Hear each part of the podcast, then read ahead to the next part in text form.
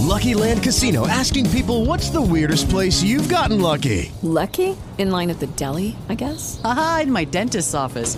More than once, actually. Do I have to say? Yes, you do. In the car before my kids' PTA meeting. Really? Yes. Excuse me, what's the weirdest place you've gotten lucky? I never win and tell. Well, there you have it. You can get lucky anywhere playing at LuckyLandSlots.com. Play for free right now. Are you feeling lucky? No purchase necessary. Void where prohibited by law. 18 plus. Terms and conditions apply. See website for details. It is Ryan here, and I have a question for you. What do you do when you win? Like, are you a fist pumper?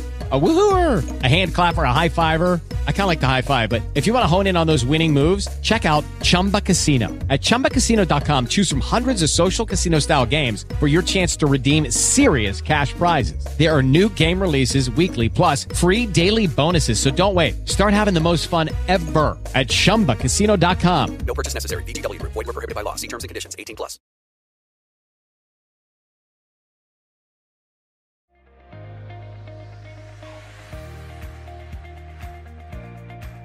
En Efesios 4:11, el apóstol Pablo escribió que Jesús ha dado a la iglesia pastores y maestros para equipar a los santos y edificar el cuerpo de Cristo.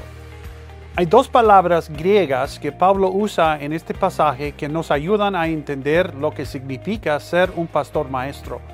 La primera es poimen y se traduce como pastor. Esta palabra enfatiza el cuidado y la protección que un pastor está llamado a demostrar hacia su congregación. Un pastor debe de guiar y consolar a su rebaño. La segunda palabra es didáscolos, que significa maestros. Esta palabra explica la función principal del pastor, la enseñanza.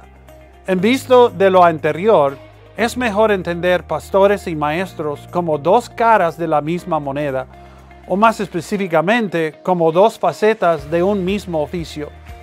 No es que algunos ancianos son llamados a ser pastores, mientras que otros son llamados a ser maestros. Hablando en términos prácticos, es una realidad que algunos ancianos predicarán más que otros, pero todos los ancianos deben funcionar como pastores maestros en el sentido de que pastorean el rebaño a través de la predicación y la enseñanza de la palabra de Dios, ya sea en el púlpito, en los estudios bíblicos, en oficinas de consejería o a través de las relaciones interpersonales.